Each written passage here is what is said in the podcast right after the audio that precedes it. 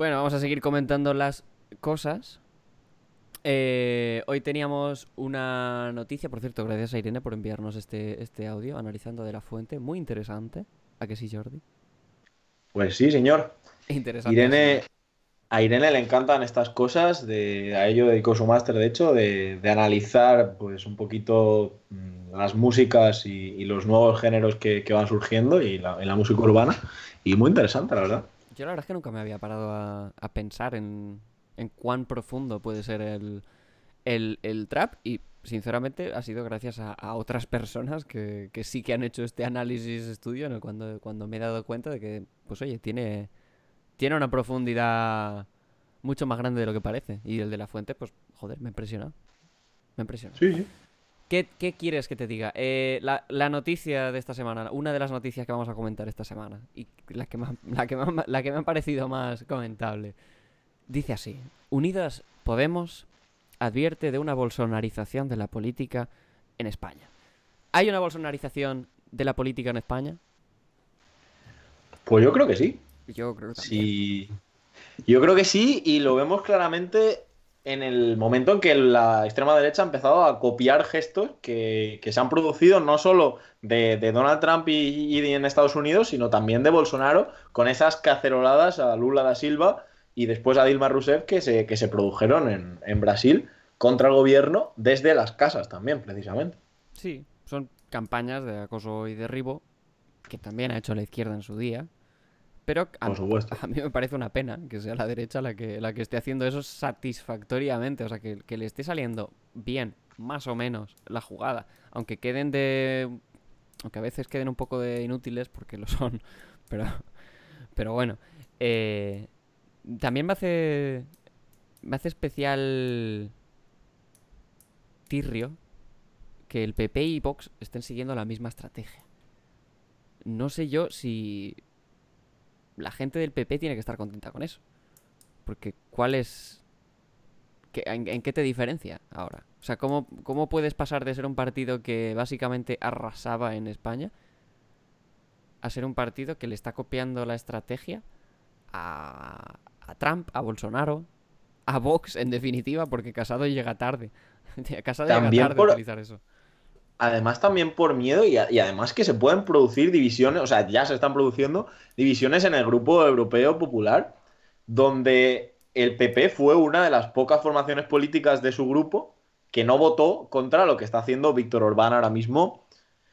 Eh, me parece sí, sí. cuanto menos algo reseñable que, y que dice mucho de, de, eso que apuntabas tú que, que se está que se está transformando este, este discurso y que están copiando a Vox, básicamente. Sí, bueno, y, y además, pues bueno, están la. Ahora, ¿qué, ¿qué, herramientas están utilizando ahora? Aparte de, aparte de crear confrontación en la tele en cuanto salen, en cuanto salen al Parlamento, yo qué sé, llamar terrorista al padre de Pablo Iglesias, o lo que, lo que están haciendo con la manifestación del 8M, que parece que el 8M fue eh, un supermercado, el supermercado de Wuhan. Sí, sí, y, una orgía también, a veces lo pintan como una cosa que. que... Y, y los bulos, y los bulos en WhatsApp y en Telegram, que corren como la pólvora. Sí, de hecho, al respecto de todo esto hay una pieza en la revista La Trivial de Yago Moreno, muy interesante porque analiza un poco todas las estrategias de comunicación. Si alguien tiene interés en saber eh, cómo se están articulando todas estas cosas, y explica pues desde cómo hacen canciones, explica hasta cómo... Y es que la estrategia es, muy parecido porque dice que empezaron a crear canales de YouTube, me suena eso de lo que está pasando en España, Estamos sí. empezando a ver un montón de gente que se pone la serpiente esta hay, libertaria. Hay cuantos, Subió ¿eh? Girauta el otro día, nuestro amigo Girauta, el, la serpiente libertaria con, una, con, la, con un himno libertario también y todo este rollo. Y eh, la, lo, lo, era muy claro, los nombres de los canales eran algo así como Brasil, Patria Libre do Comunismo, eh, con propaganda antilulista. Aquí yo creo que nuestro Lula, equivalente a Lula, lo que representaba para ellos es nuestro Pablo Iglesias y eso lo escenifica el hecho de que estén en su casa haciéndole scratches de manera sistemática, no un scratch. O sea, esa gente prácticamente vive en la. O sea, hay gente que vive en la puerta de su casa esperando cuando sí, sabe sí. Que, que, tiene familia, cuando sabe que. O sea, y hay un tuit que lo explica muy bien de un tal Miguel Frontera que dice. Olvidé decir que voy todos los días a casa de la garrapata cobarde de Galapagar desde las 8 y media hasta las 9.45. O sea, tiene su horario y todo, se lo ha buscado. O sea, yo si fuera Pablo Iglesias me sentiría halagado en el sentido de que, hostia, te dedica una hora y cuarto todos los días. No, bueno, pero ti, es que la estrategia, diga, o sea, a ver, la estrategia funciona. Es una estrategia que, que- que se ha demostrado, joder, exitosa en Estados Unidos Sí, sí, con Trump. El, el tío es que dice que se lleva un generador de corriente y 800 vatios de sonido para que no pierda ni un detalle del himno de España, del himno de la Guardia Civil y de la y que el Viva España de Manolo Escobar. Y el tío sea, va, con su furgo, ¿no? A las de ocho y media, nueve y pico, a casa de Pablo sí, sí, sí. Iglesias. Totalmente, ha dedicado, o sea, dedica ahora mismo, supongo que aparte de recursos económicos, dedica una parte importante de su vida a eso. No sé, Y- la, la- la verdad es que la derecha está encontrando la, la plataforma que le permite manifestarse, salir a la calle, y, y la izquierda está perdiendo, o sea, o, o- o el- o todo el progresismo, todos los movimientos progresistas que había en España, pues están perdiendo esas condiciones, esas plataformas que le, que le permitían, uno, llamar a, llamar a, llamar a la emoción, porque Sí, sí. obviamente eso ya no existe.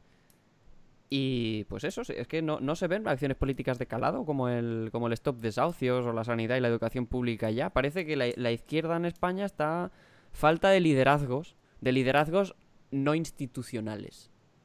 Claro, el problema también que ha pasado ha sido un poco, ha sido un poco eso, que todos están más en la, en la parte ahora institucional. Si bien antes pasaba todo lo contrario, es decir, que no había ninguno que estuviera dentro de las instituciones, ahora es todo lo contrario.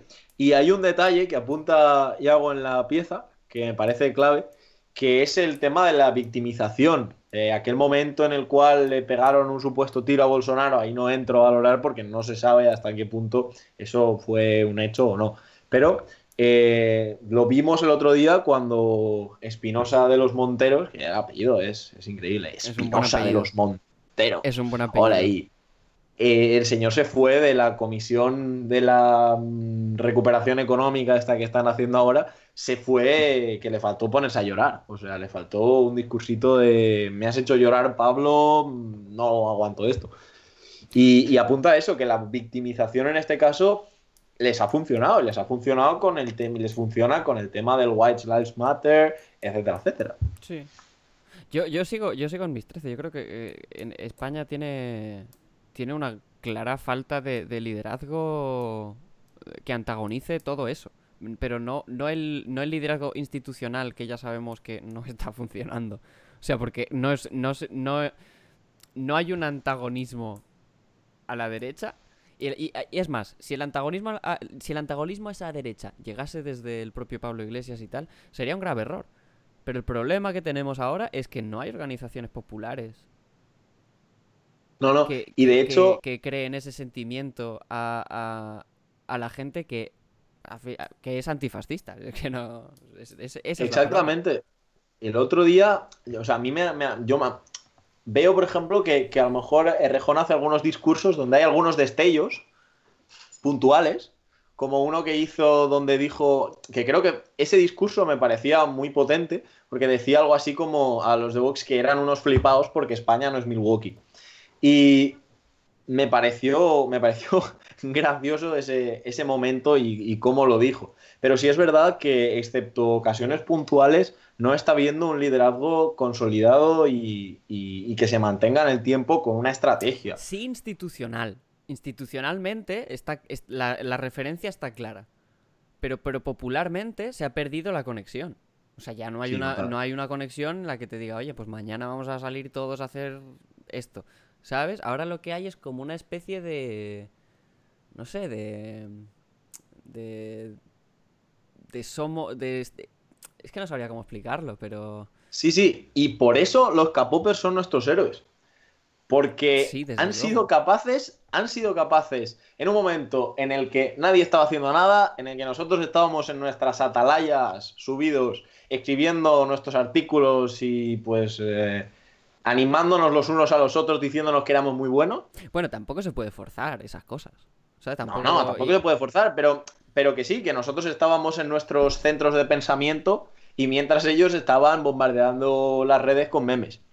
Entonces era una lucha un tanto desigual, Lo del como pasaba, como pasaba anteriormente cuando tú tenías un ejército y, muchos hombres y muchas armas y los otros tenían tanques. Hombre, lo, de- Pues lo del, sí, lo del, lo del K-pop es algo que, pues joder, que es, es muy bonito ver que desde, desde el propio cuerpo, o sea, uy, cuerpo, desde el propio pueblo y desde colectivos, pues como es fans del K-pop, surjan estas cosas. Estas cosas que es que no han surgido. A mí me parece que no han surgido cosas así en los últimos años, diría, diría. O sea, iba a decir meses, pero podría tirar más atrás. Eh, bueno, hay que ver cómo. Hay que ver cómo, cómo se construye el futuro en España. Y hay que ver si espontáneamente siguen surgiendo cosas como, como los antifas del K-pop. Y esperemos que esta semana al final podamos contactar con los capopers para que también nos envíen una valoración que subiremos, porque como ya ha dicho José antes, este es nuestro podcast semanal y cuando podemos también subimos más contenido suelto. Es- estaría guay tener una. Estaría guay tener una reseñita de algún K-popper, de alguien que esté haciendo esos. esos edits en Twitter. Viviendo la revolución por Sí, dentro. Bueno, la revolución también se vive en Twitter, no solo, pero, pero también se sí, vive allí. sí. Es una forma de crear discurso. Bueno, vamos a poner una cancioncita. Eh, tenemos eh, Faena de Zo, si no me equivoco. Volvemos prontito.